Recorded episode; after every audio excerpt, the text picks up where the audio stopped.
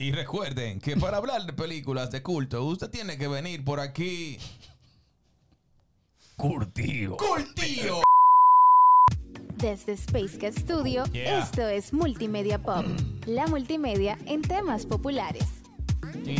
La multimedia en temas populares. ¡Po, po! ¡Dispara ahí! La tienen ya patentizada. Seteado. Es seteado que andamos. Ahí, ahí, ahí, ahí, ahí, ahí, ahí, ahí, ahí. Y empezamos nuevamente. Nuestros queridos seguidores, sean todos, todas, todes, todos con una X intercalada. Bienvenidos a Multimedia Pop, tu podcast favorito en la mañana, en la tarde, en la noche, cuando duermes, cuando te levantas, desayunas, comes, cenas todo lo que tú quieras. Estamos aquí, aquí de todo para ti. Pero antes de empezar con este fabuloso contenido, Werner Olmos. He visto cosas que ustedes jamás creerían.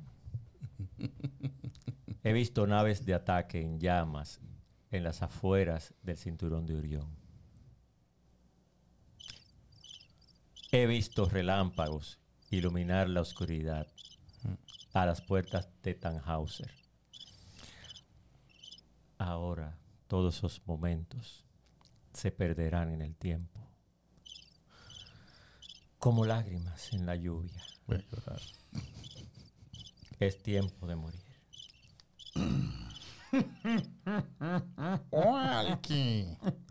Abreu.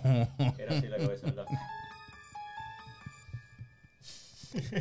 Es una lástima que ella no sobreviviera. Pero total, ¿quién vive para siempre? Ay, ay, ay, ay, ay, ay, ay. La lluvia ahí. que introduzca efecto lluvia. Vladimir, columna.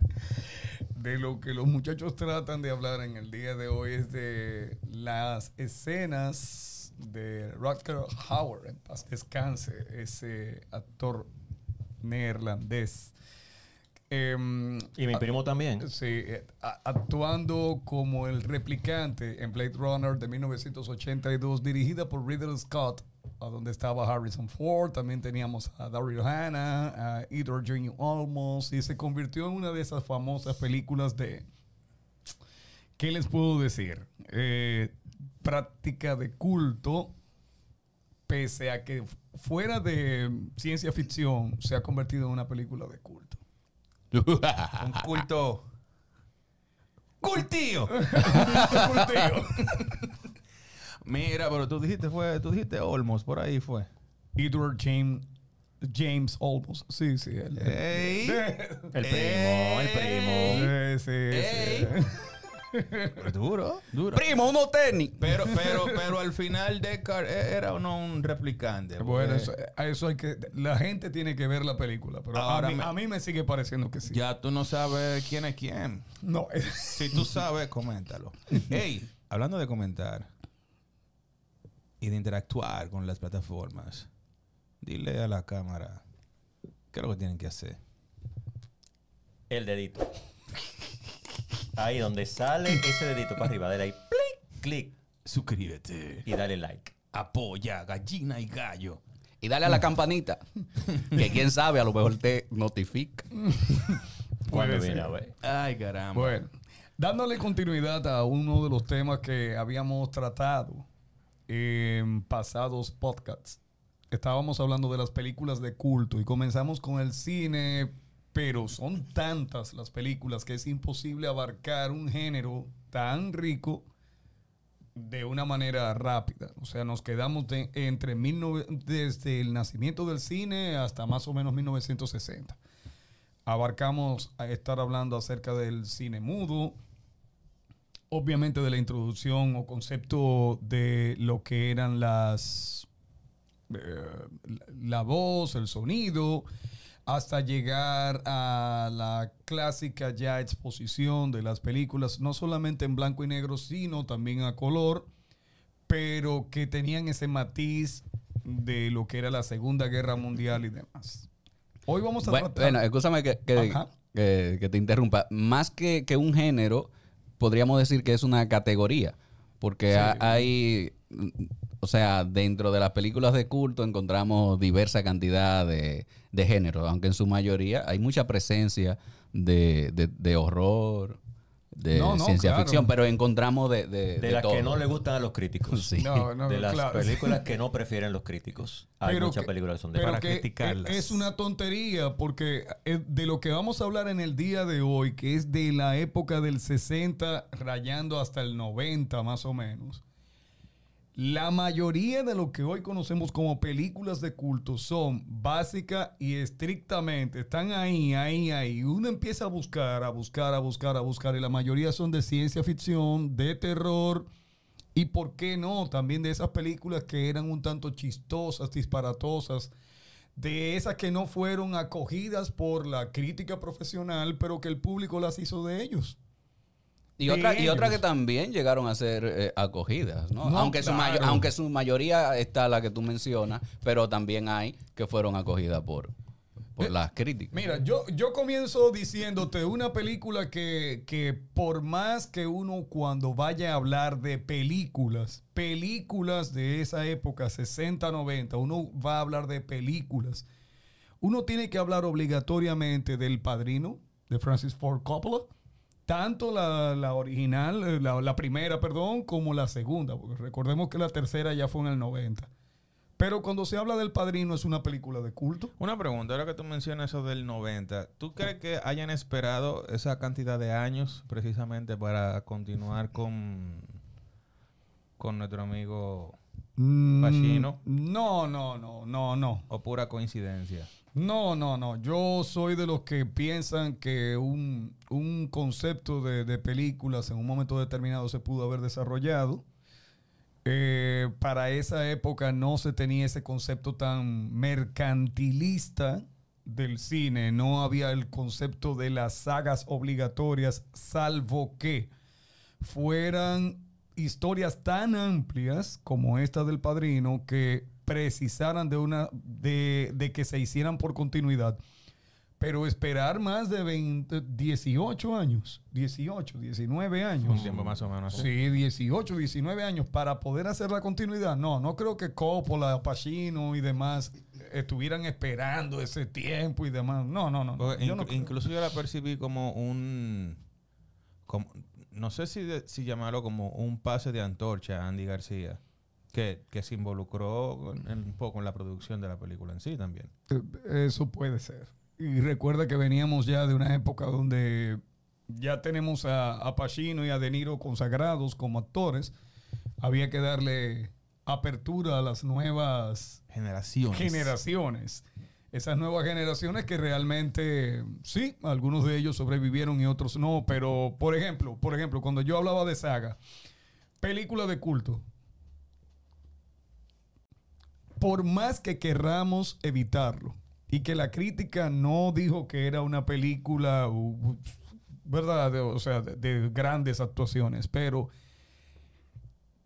hay que entender que la cultura actual, todavía con todos sus aciertos y desaciertos de sus recientes trilogías, series y demás, pero en ese momento, 1977, 1980, 1983, las partes 4, 5 y 6 de Star Wars de George Lucas. Y estoy hablando todavía de ciencia ficción, tanto con la que comenzamos, que fue la de Blade Runner, de Ridley Scott. Y que nadie entendía lo que estaba haciendo en esa película. No, no. O sea, eh, los actores decían, yo no entiendo. Él me dice, ponme ahí, yo me pongo ahí. Y después pasa una lata caminando que parece un basudero. Y, y un tigre haciendo de que... Yo no sé. No, precisamente lo que pasaba con muchas películas de, bueno, de culto y son de diferentes eh, géneros y ese, bueno, nuestro género, el de la ciencia ficción, sucede que en, el- en- Star Wars, ¿por qué es de culto? Es por la implementación de recursos que evidentemente, posteriormente, todo el mundo iba a imitar por lo novedoso que eran. Por ejemplo, ¿de en qué se basó eh, George Lucas, es conocido por todos, es en la, la, cultura de los samuráis. Incluso él tiene una película posterior que hasta no recuerdo el nombre, pero era de espadas láser. Ya él, siete años antes, había hecho, que creo que era un cortometraje, cortometraje donde implementaba espadas láser.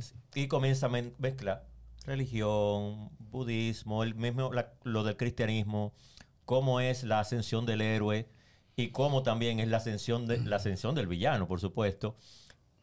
Y también, vamos a decir también que él copia. ¿De quién él copia? Esos escenarios blancos que Ridley Scott, Ridley Scott no, eh, Stanley Kubrick. Stanley Kubrick había creado en 2001, En Eh, Odisea, Odisea 2000 Espacial. del dos- de 1969. del 69, exactamente. Esos, eso prácticamente lo lleva. Ese género de ciencia ficción se llama eh, ópera espacial, realmente, que no es, o sea, tiene muchísimas cosas que no pasarían si fuese eh, cierta, como por ejemplo en Odisea Espacial todo está basado en teoría científica.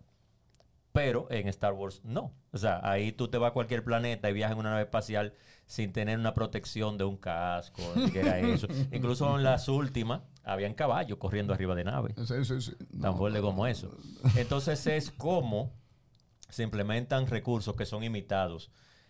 Esa fue de las premiadas, pero hay muchísimas que ni tomado en cuenta. Y en el género de ciencia ficción, en esa misma época, Ridley Scott, que por eso me cruzó el nombre, ya había creado Alien. También Alien. del Sí, a- a- a- 79. antes, antes de, antes de, de saltar que a, a otra película, pues también que Star Wars se apoyó de muchas, muchos recursos y técnicas que fueron innovadores o aplicados al cine directamente de live action eh, de una manera muy creativa. Por ejemplo, el recurso de el stop motion y de la rotoscopía para hacer los efectos de los láseres, que en ese momento no era tan fácil como... a- bueno, ahora tampoco es que sea fácil, pero... eh, Yo te mencioné fuera de cámara una película que es de esa época, que para mí es de culto, ¿Cuál? casi la que le estaba diciendo ahorita, que un millón de años antes de Cristo, con Raquel Eh, Welch. con Raquel Welch. que es Ese del 62. el ses- por ahí 62 que, que es de cavernícolas con dinosaurios incluso hay un idioma muy monosilábico que estaba contando que ellos se inventaron para eso o sea una cosa también ilógica que hubiesen humanos junto con dinosaurios pero que se animó también a través del stop motion completamente o sea si ustedes la ven dice ese muchacho la ve y dice, diablo, y así es que era. Pero en su momento fue una cosa extraordinaria de ver dinosaurios junto con, con humanos, etcétera. Por- pero por eso Y- es que digo, o sea, eh, cuando se habla de películas de culto, tú puedes, tú puedes denostar como crítico, tú puedes denostar lo que se te expone como arte. Bueno, mira, no son actuaciones. Sí, espérate, espérate, espérate. Super actuaciones, el mega guion, etcétera. Pero a la gente le gustó. Que, y no solo que le gusta, sino que conecta con distintas generaciones. Eso, es increíble. mi querido, la película por antonomasia de misterio es El Exorcista del 73, que fue hasta prohibida en su momento determinado. ¿eh? Antes que se vayan a misterio, esto le va a gustar. Para mí son de culto para mí. Pero las eh, películas japonesas de esa época de animación Sí, sí. en stop motion son una locura. ¿Ustedes Sí, se acuerdan de Capitán Escarlata? Capitán Escarlata, por ¿Se ejemplo. acuerdan de, de wow, había una serie ahí que llegaron aquí, bueno, Oh, tardíamente, como siempre. Sankukai. Sankukai, había también mucha animación ahí.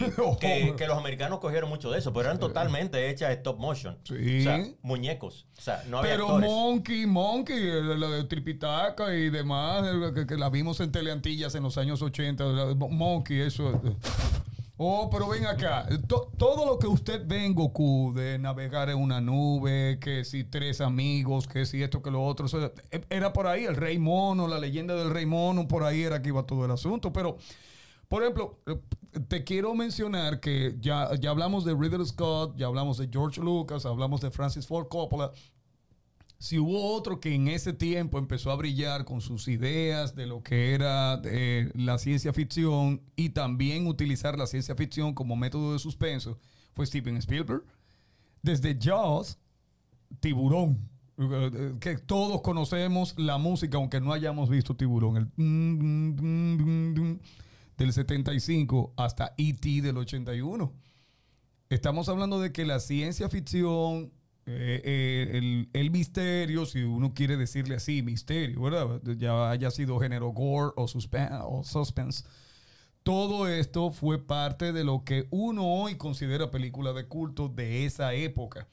De esa época. Y le dieron apertura a todas las películas de ciencia ficción que también son de culto de los años 80. Arranco. Ghostbusters. Tum, Los tum, cazafantasmas. tum, tum, De tum. 1984. Género mixto, porque es ciencia ficción, comedia y misterio. Comedia y misterio. Back to the Future o Volver al Futuro. Que le- también es un género mixto. Hasta la música. Óyeme, pero ven acá. Entonces, eh, cuando la gente habla de películas de culto, no solamente vayamos a esas películas super mega premiadas, eh, archi recordadas, porque tú le preguntas a una persona si ha visto Raging Bull de Robert De Niro de 1980 y no recuerda que él ganó mejor actor por esa película. De hecho, no ha visto Raging Bull. La historia de- del boxeador, del boxeador. eh, ay, señor, ayúdeme. Tal cosa, Mota. Apellido Mota. Ese mismo. No, ese, ese, Aquí nadie tiene la memoria tuya. Ah, perdón. Sí, Eh, sí. perdón. Si él no se acuerda. Perdón. ¿Cómo es la musiquita? ¿Cómo es? Sí, está bien. Eh, Pero sí han visto Taxi Driver de 1976. Jet ski. ¿Me estás hablando a mí? Are you talking to me? sí, sí.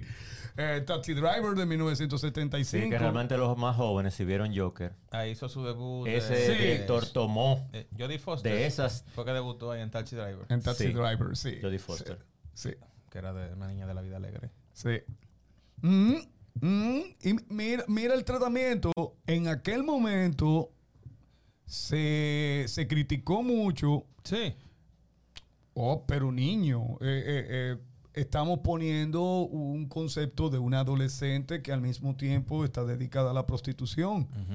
Bueno, no toca, no toca por la época en que estamos hablando en este momento, pero recuerda también eso pasó en el 94 con Leon the Professional, Con, con, Natalie Portman. con Natalie Portman, Ese. que se No, criticó tenemos muchísimo. Lolita antes de esa época y Sí, tenemos pero- el profesional. en- en. Exactamente. Pero en esa época de graduado también, que no es que. El graduado de Dustin Hoffman, que también es, eh, trata un tema súper peligroso. O sea, Y esa sí la premiaron. Sí, y esa la, la premiaron. Pero lo que pasa es que Dustin Hoffman en esa época del 70 de verdad se comió, Se comió el se cine, comió sí. el cine, porque Kramer vs. Kramer con Meryl Streep del 79 o por ejemplo la otra de Running Man, eh, el, el corredor. Ahora que estaba ahí Laurence Olivier. Esa película es tremenda. Señores, no... Había eh, una eh, serie de directores de culto también. Brian De. Palma. De Palma, Ridley Scott, Stanley Kubrick, el mismo Hitchcock. Nacía entonces en los primeros pañales de Spielberg, George Lucas también, Coppola, Oye, eh, Scorsese. Sí, ma- ah, no, no, claro, por, por eso te hablé de Taxi Driver. Sí. Eh, no recuerdo quién dirigió Serpico y Tarde de Perros con, con Robert. Señores, era prácticamente en los años 70, había como una especie de, de- como de círculo. Sí. Las películas eran de los mismos, Creo prácticamente de los mismos directores y de los mismos Sí, actores. Creo incluso que en American Graffiti, que es de George Lucas, Ajá. Actúa Ron Howard, que después es director. que luego es director, que se hizo super mega director y todos conocemos la calidad de dirección de Ron Howard. Pero Mira, quería hablarte, Ajá. además de, de englobar lo, por las razones que se hacen de culto. Hay una cantidad de películas también de western que ahí es que coge impulso también el género. oh, En los años 60 y 70, ya en los 80 sí empieza a decaer un poco. recuerda esta.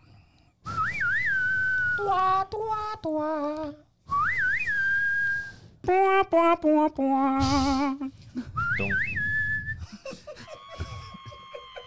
Óyeme, el bueno, No el malo y el feo, eso es Y imposible. fíjate, de fíjate que, es una película que ha sido mencionada y remencionada en diferentes, Eh, en diferentes eh, capítulos de, los de los- de es imposible. Ahora que, obligados. ahora que la mencionan, le hacen un cameo en, en Black Adam a, a Bonnie el Malo y el Feo. ¿Es verdad? Sí. Ah, cuando está. Sí, Oh, sí, sí, la sí, escena sí. de. de- sí, sí. sí. cameo yo, me lo acabo bien. Sí, sí. Pero es que, es que no puede. Es que no. Miren, el cine es arte. Y el arte se recicla por ser algo aceptado como tal. Ya hubiese sido buen o mal arte, que eso es un criterio subjetivo desde la, desde la observación de cada quien. ¿Qué es buen y mal, eh, y mal, ar- mal arte? Porque de, de parte mía, en aquel momento donde nosotros decíamos, bueno, eh, la- el western que estaba ya detrimentado, que esto que lo otro, pero Que, todo- que, que el- eh, los espaguetis. eh, los spaghetti westerns y demás, pero En Raintel, toda la tarde, después de las 3 de la tarde, veo una película de vaquero que tú no sabes quién fue que la grabó, no te acuerdas ni los actores que estaban ahí, pero toda la tarde había una película de vaquero. pero que cuando se habla de cine de culto, que muchas de estas películas que estamos viendo en el día de hoy se basan en lo que en aquel momento vimos, dimos, escuchamos. Hay una que, obvio, por el tema que trata, hay personas que a, a las que psicológicamente les choca, otras personas la dejan por la mitad, porque pese a que parece inocente, no lo es. Y es que el libro de Stargate es muy pesado, pero la puesta en escena de la película con Kubrick fue mucho más pesada todavía que fue La Naranja Mecánica. Esa película no es tan simple y sencilla de ver. Es una película que necesita Aún hoy. mucho temple, mucho temple cerebral para usted verla y disfrutarla de manera adecuada. Y, y habla- hablando también de. No es apta para ojos sensibles. Dale de nuevo, dale de nuevo, dale de nuevo, Sí, dale de nuevo. Ahí voy, ahí voy, ahí voy. Dale, dale. Sí. Hablando de películas, ¡Qué buen meme! Eh, qué, qué, qué buen gif. dale, dale, dale, dale. Ese no. No, esa no. Ese no, ese no. Ese no, ese no. es, es- es de No, tipo. es- ese iba con Mire, la cara de uno. hablando de películas de culto y, y directores de culto, espera, acá, antes de, de que tú pases, eh, antes de salir de, de los libros, que me recordó también la película de culto de nuestro escritor amado, ah, de- Stephen King. La de Ah, Stephen Stephen King. King. Ah, la, de El- que, la que es Carrie de, de, de, de- con Brian De Palma. Una es eh, Carrie, pero me, me refería más a Resplandor. A The Shining. The Shining, Oh. The Shining. La cara de Jack Torrance que tenemos que llevar a Danny al doctor. ¿Mm? Ah, ahí es que- Y esa, esa, esa icónica imagen de él mirando por, por el, la puerta rota. Son, oye, son tan de culto que yo dejo una tarea de ¿Cómo era que hacerme? ¿Cómo era que dibujando. decía? Cuando él rompió la puerta que, con el hacha, ah, here's Johnny. Sí, sí, sí. Yo dejo una tarea de que me tienen que dibujar eh, los diferentes planos y ángulos fotográficos y, en ilustración. Que me lo tienen que hacer dibujando y que sean de película. Por eso que son de culto. No faltan nunca tres y cuatro escenas de The Shining en esa. Eh, En mi- planos diferentes. y mira que Stephen King discutió de tú a tú con eh, Stanley Kubrick, siendo la visión de Stanley Kubrick la que se impondría para llevar la película. Pa' que eh, se el le Sí, sí, por- sí, porque son, son dos, dos versiones en realidad. sí, el sí. libro es una versión y la película, película es, es otra. otra. versión. Hay una película nueva. Bueno, no vamos a hablar de película nueva, pero hay como una Sí, continuación ahora. eh, Que- Sí, pero ¿De antes cuál? que Walter me interrumpiera. otra vez. Hablando de películas de culto de esa época, hay un director de culto, porque es realmente de culto, Alejandro Jodorowsky o Jodorowsky. Oh, El sí, chileno. sí, el, el chileno, el chileno. Él tiene, hablando de películas difíciles de ver, pero que conocerlas, son también de esa época, que una es el topo, creo que, ¿verdad? El Pero- topo y la otra la montaña sagrada. La montaña sagrada, Es sí, pero- difícil de mirar esa película. Eh, la montaña sagrada de Jodorowsky se me parece tanto a The Fountain, la fuente de, de, Mm, ¿verdad, Hugh de, de Darren Aronofsky. También, o sea, tienen, tienen ese concepto de que tú tienes que concentrarte para verla, entenderla. Al final no la vas a entender. Vas a tener que volver a verla. Eso es igual que, bueno, ya yéndome a época muy, muy reciente, Interstellar de, de, de Nolan. Son películas que tú terminaste de ver y tú dices, ok, eh, dale rewind al cassette. Porque tengo que verla de nuevo para entenderla, ya sin prestar tanta atención solamente a los diálogos, sino también a las escenas superpuestas. Papá, pero la montaña sagrada con esa Por- por eso te lo cinematografía digo. tan rara. Por eso te lo digo. Es son, difícil. son películas que ya, más allá de tú sentarte a verlas para disfrutar de, de una película. Porque el, cine de entretenimiento es una cosa, pero cuando el cine ya es meditación, cuando el cine ya tiene que ver con filosofía, Sí. la cosa se te pone Eso, es cine No, no, mira. psicodélico. Y cuando hablamos de psicodélico, sabemos lo que, Sí, a no, lo que se refiere, ¿verdad? Y, y hay, hay, hay libros y películas que es un gusto volver a verlo por, por lo que tú dices, ¿no? O releer en el caso de, de los, de los libros. Porque te dan una visión un poquito más amplia, porque a veces o uno está concentrado solo en los diálogos o está concentrado en los subtítulos y la ve eh, subtitulada, y se te van cosas que cuando tú estás reviendo, entonces tú dices de que, oh, no me había fijado de este detalle, o aquel, y es como un redescubrimiento de lo que se puso en escena, que yo disfruto mucho en películas que lo merecen, Es que, que- hay películas que tú la ves y dices adiós. Por eso es no, que se hacen claro. de culto, porque te obligan a verla, a reverla, a reverla y prácticamente reverenciarla. Alguien que entró. Precisamente. Alguien que entró en, en el- en el- en la cúspide de lo que fueron películas de culto, pese a no tener los recursos que se querían en ese momento. Estoy hablando del 84, fue James Cameron. Señores, Terminator. Hoy en día, hoy en día, todavía, todavía, todavía hay personas que la ven y se impresionan, no solamente de pensar en qué año fue hecha, sino de la calidad y nitidez de lo que se ha propuesto o de, de la propuesta como tal, ¿no? Y hay gente No, que se y lo- proponen y- desbaratarla. y- entonces, y el uso- No, y el no, uso no, y el no. uso real de la robótica en la puesta en escena porque en, ese momento no eran efectos especiales todo computarizados No. eran efectos prácticos efectos que se trabajaban ahí y se guardaban donde tú hacías una especie de animatronic que, que se movía y hacía algún movimiento, valga la redundancia, y tú capturabas eso y eso era lo que tú podías poner porque no estábamos tan desarrollados en cuanto a la tecnología para los efectos especiales, que si no fuera por eso quizá tendríamos robots aquí. Pero también por eso que son de culto, porque en el tiempo que se hicieron muchas películas, lograr ciertos efectos era para muchos de los jóvenes de hoy, perdón Ángel, era imposible hacer una cosa así sin 3D, sin un programa de anima- animación. Y se hacían, por Sí, ejemplo, sí. el, el Alien de la tercera parte, que es una cosa así gigantesca. O sea, Sí. con funda de basura y armaron eso. Fundas negras, señores, y abanicos para crear el efecto de que se estaba moviendo. Con, con el aire de, de abanicos Y fundas tigres- negras de basura y los tigres haciéndole tigres así por, haciéndole atrás- Es- esa es la que tiene a, a Wayona Rider. Ajá, Eh, sí, sí. La- la- eh, pero que, pero por eso, te- por eso que hablamos de cine de culto, porque el cine de culto, como dije en la definición inicial eh, en el pasado podcast, no solamente se refiere a cómo queda en la recordación de- de la cultura popular, sino también lo que hicieron como parte de su tecnología,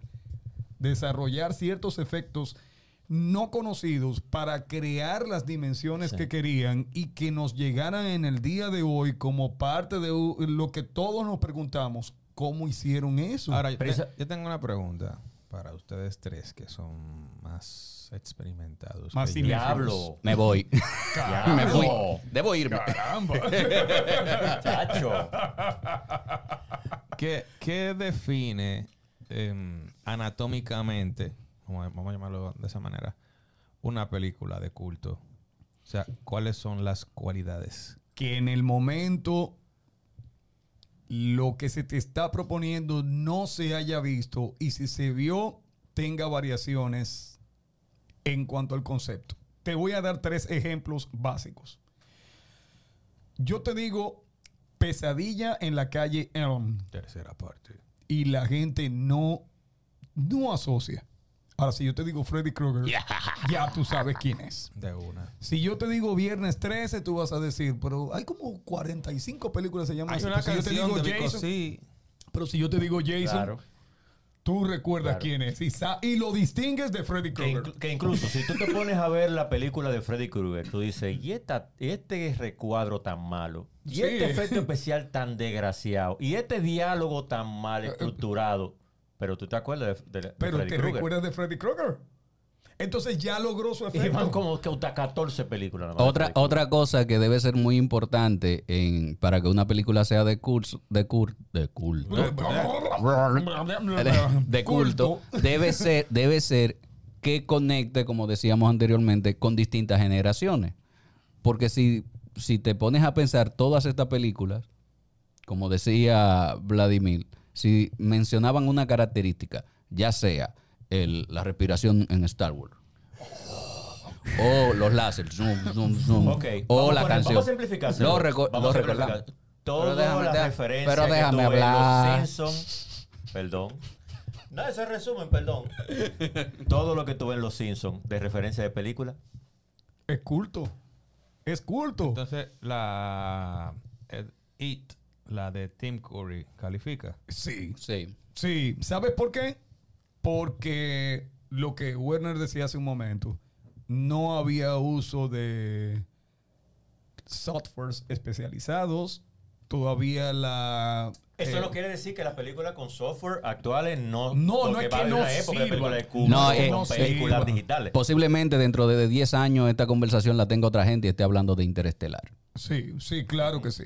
Claro que sí. No. Claro que sí. Porque lo que nosotros estamos tratando es de buscar la coherencia entre una película que sigue siendo recordada con buena cinematografía o buen diálogo o que la implementación de sus efectos especiales hayan tenido tales tipos de empuje Sí.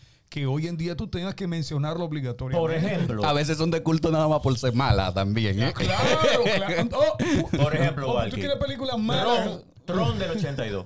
Es una película de culto. Sí. Tron del 82. Matrix. ¿Tú la viste? Tiene que- ya tiene que estar Sí, ahí. Sí, yo- yo creo que sí. pero Toda- toda- siguiente. Pero es de sí. culto. Ese es de culto. Pues, eh, Es de, La es de descultieron culto. últimamente, sí. Pero. Es de culto obligatoriamente por, por, la, por la magnitud y la época. Bueno, no, no quiero mm, eh, Adelantar, no adelantarnos, sí, sí. Porque que esa es una época un poco más, más adelantada. Pero, por ejemplo, te voy a mencionar dos que eran malas, malas, eran de música, da bailable, de, de- de- de Oh. musicales, pero la gente la sigue recordando. Footloose y Dirty Dancing son dos películas que la gente las recuerda. Y Gris. Y, y Gris Y también. Grease también. eh, Vaselina. Oh, pero ven acá. Entonces, eh, eh, no, porque las películas de ese tipo, mi hermano, si la gente la recuerda, la ha visto, en algún momento alguna escena se montó, o de una manera u otra tú dices, ah, John Travolta, el de Grease, eh, eh, porque es que como, como una cosa que viene así como... Tú no dices John Travolta. Que Fernandito Villalona se quiera vestir Oh, como John o Travolta y es porque la película. Alive. Eh, sí, sí. o sea, eh, eh, Saturday Night Fever. Night.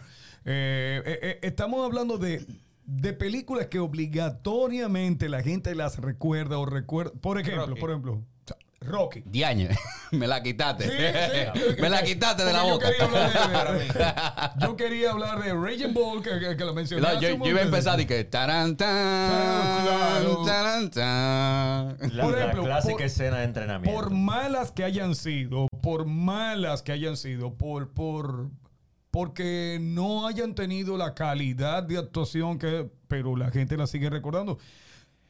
Hoy por hoy, la gente cada vez que dice tal cosa y tal cosa, tal cosa. Por ejemplo, el éxito que tuvo. Ok. El éxito que tuvo actualmente Tom Cruise con Top Gun Maverick, ¿de qué viene? ¿De qué viene? De que la mayoría de la gente que fue a ver Top Gun Maverick era buscando la continuidad de aquello que vio. Estamos hablando de 1986, señores. De 1986, Top Gun, aquella, el, el Take My Breath Away, el- eh, aquellas escenas de, de- de aviación, de la Fuerza Aérea, etcétera, Que etcétera. se ponía de cabeza. Y la gente, y la gente fue a ver Top Gun Maverick. Se, óiganme bien, 2022. Cuenten, 36 años. 36 años. Del 86 hasta el 22. Sí. Llegaron a los mil millones, ¿verdad? Pero hace rato que está caco a caco con Avatar y con, y con Avengers, eh, Endgame y, y- y todo eso. Hace rato, yo creo que le pasó. Yo creo que le pasó. Tú sabes lo que es crear toda una especie de continuidad basado en la nostalgia con el mismo o con lo prácticamente con los mismos actores, independientemente de que Val Kilmer eh, y mira, mira cómo aprovecharon nostálgicamente la enfermedad real de Val Kilmer, la aprovecharon como parte del guion. Sí. La enfermedad real que él tiene, que es el cáncer en la garganta. Y fíjate cómo aquí ponen a- al, al general, supuestamente, que está enfermo, que todo el mundo siente nostalgia por él y todo eso. Pero, ¿por qué entonces películas de culto, cuando algo se queda en la recordación de alguien, eh, en la memoria de una generación, que la gente sabe lo que es, lo recuerda, etcétera, etcétera? Por más que tú quieras decir, no, este, es que esa película era mala. Bueno, pero Es un referente, se convierte en un referente. Y no, y se convierte en un referente. Exactamente, la palabra referente es la que toca ahí. La palabra referente, el concepto de referente. Y eso que estamos hablando de esas películas sonoras que todo el mundo recuerda. Otro que se, bueno, Schwarzenegger ya lo mencioné con, con Terminator, pero también estaba Conan the Barbarian, También- estaba Comando. Depredador. El, el preda- eh, Depredador, o sea, todas esas películas de acción, eh, no solamente de, de Schwarzenegger, también estaba Stallone. Stallone, eh, Chuck Norris, todas Rambo. estas, eh, Ram- Rambo. ¿Quién, Eh. no, quién no ha visto o sabe? O, eh, eh, Esa, esa, esa, esa ¿Quién no escena, sabe quién era esa escena cuando él está lleno de barro. por ejemplo, Eh, escondido. ta- ta- tantos memes, tantos memes basados. Como, como, como, como Dave Batista, ¿no? Soy invisible. Soy invisible. Como Dave Batista en. Las películas de acción, sí, también tuvieron una época de culto que cualquier tipo con mollero que no sepa actuar caía bien. Pero con una mirada recia. Sí, a- arranca, dale, dale, dale. Eh, Dale. eh, eh, a- ala, ala. Sí. Dale, da- dale, dale. Schwarzenegger. Y ahora es así. I'm your family. Y, así, y- y así también. Y así también. Mira, Schwarzenegger. Yo no sé. Stallone. eh, Van, Damme. Sa- Jean-Claude Van Damme, Steven Seagal, Van Damme daño a Guy. ¿eh? Cae como Chuck. Norris, eh, el, el alemán, el alemán, Dolph Lundgren. Ay, señores, pero usted se lo olvida lo más importante de ese no películas de hizo- culto. eh, ¿Dónde dejamos a Bruce Lee? Eh, Dolph Ah, espérate, sí, espérate, sí. eh. Conan fue que hizo Dolph.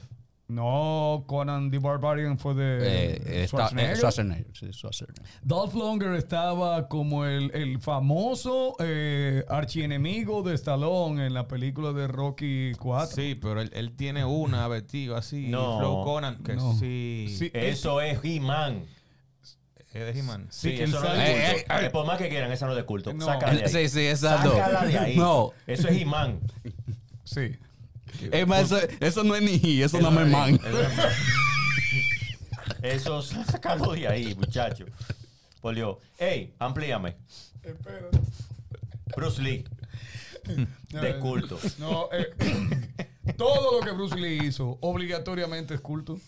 De hecho, inspiró, inspiró y siguió inspirando a los siguientes grandes artistas marciales de China a que se hicieran famosos. Tú ves, ¿Cómo hasta- quién? Hasta que llegaron los efectos digitales. ¿Cómo problema. quién? O desde Jackie Chan, pasando por Jet Li, hasta Donnie Yen, que hizo toda la secuencia de la historia de Ip Man. Entonces, Sí, todo, todos esos artistas marciales vieron su camino abierto al ámbito del cine. Hay- Años ah, 70 y gracias a 80. Bruce Lee. Hay, Años hay 70 y otro 80. ahí que yo no recuerdo el nombre, que el... Chuck Norris. No, pero tú dices chino, Chuck- Chuck artista marcial. Es otra, es otra liga. Chino, Tan- artista No, No, él estaba ahí, él estaba ahí. No. Discúlpame, están todos y después está Chuck Norris. No, pero espérate. No, Chino, artista estaba. marcial que como artista No, marcial yo- llegó al cine. Yo creo que él no es, no es, no creo que es ah, no, hay, chino, hay- hay varios. Pero él tiene una que él es, es como subiendo una torre. Que se roban como un elefante o algo así. Santo, espérate. ¿qué? No me acuerdo el nombre. Creo que el pan es un diablo. Y la película la hizo así. Pero espérate, sin, espérate. sin Stone Double ni nada de eso. ¿Es oriental o es occidental? Yo creo que ese tipo, ese tipo tiene un perfil tipo Tailandia. Ah, ese es Ah, sí. Dani. Dani. El que se da más golpe que. Ah, el que hizo una película de capoeira. Sí, Yo no sí, me acuerdo eh, cómo Dani- se llama ese. Concho, mira tú, uno porque aquí eh, tiene café. acostumbrado a la gente El a- café, a, el no tomar no, no, no. celular. Ve- ni- Pégate un trago de café y te va a acordar. Eh, no, pero yo sé que él es. Caray, ¿cómo es que se llama? Dani. Ay, Dios. Vamos a ver, vamos a ver. IMDB, Sí, IMDb. sí, bú- búscalo, búscalo. IMDb. Él Eh, es un artista marcial, creo que es no tailandés o, De Camboya, algo así. camboyano. Pero mira, había No, uno no. en esa película que era en toda la película que había ganado la S, el Tum Pao. Ah, ah, Kung Pao. ah, Era sí, él. sí, el, el, el, el- el antagonista Era por el excelencia. antagonista ahí. De, Era, de Da- Van Damme. era Danny, Danny. Ay, Dios mío. Bueno, nada, se va a ir el No, tiempo. No, No, se va. No, no es de. de- ¿Cómo ¿Quién? se llama? No, no, no, no. No, era. Sí, el que hizo. Tony esa. ya. No. To- sí, Tony, Tony- Tony, Tony, Tony ya, Ya. Tony ya, Tony ya, que se escribe ja. Sí, yo dije Dani, Ah, ese yo sabía mismo. que era por ahí que iba el asunto. Yo sé, Miren, era- un nombre paréntesis corto, antes sí. que se me olvide. deme- eh, me dan tres minutos. De- No es para ir al baño. no. Tres minutos. Que le está hablando de Alejandro Jodorowsky ahorita, de la película de la montaña eh, sagrada y de El Topo. Pero que igual que se debe saber esa anécdota, que él iba a dirigir Doom, la primera vez que se iba a llevar el tipo de Frank Herbert al cine. Y que fue, bueno, que nunca se llevó porque los, los productores cogieron miedo a una película tan, tan exigente como era hacer Duna, que hoy recientemente sí se hizo una película y va otra Y- versión y- después. Y una serie viene, ¿no? Hay, hay una Sí, serie y sí. viene No, otra no, serie. viene una. Viene Pero- una serie. Que los actores que él tenía, por ejemplo, eh, eh, Dalí iba a ser actor ahí. Uno de Sí. los diseñadores de producción era Moebius. Él contrató a toda esa gente y toda esa gente comenzaron a trabajarle gratis, que incluso fue como un libro ilustrado que lo presentó como prueba para llevarlo a la productora para que le comprara la película. Y no resultó. Pero una cosa, bueno, como la montaña sagrada, totalmente extraordinaria.